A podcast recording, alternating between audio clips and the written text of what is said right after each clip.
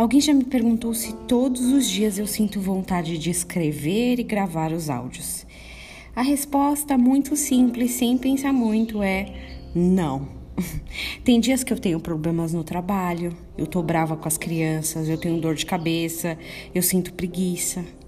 A mesma coisa acontece com a leitura da Bíblia. Eu sinto vontade de lê-la todos os dias?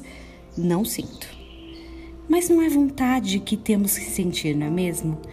Os discursos de fazer o que temos vontade somente se tivermos vontade não provém da parte de Deus.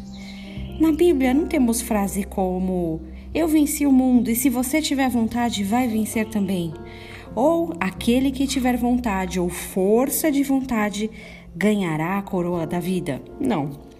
Apocalipse, Apocalipse 3, 21 diz assim: Ao vencedor dar-lhe-ei sentar-se comigo no meu trono, assim como também eu venci e sentei com meu Pai no seu trono.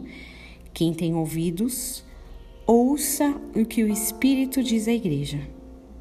O vencedor não é aquele que teve mais vontade de fazer ou vontade de obedecer, mas aquele que obedece, segue, se propõe, mesmo que seus sentimentos humanos estejam efervescentes, brigando.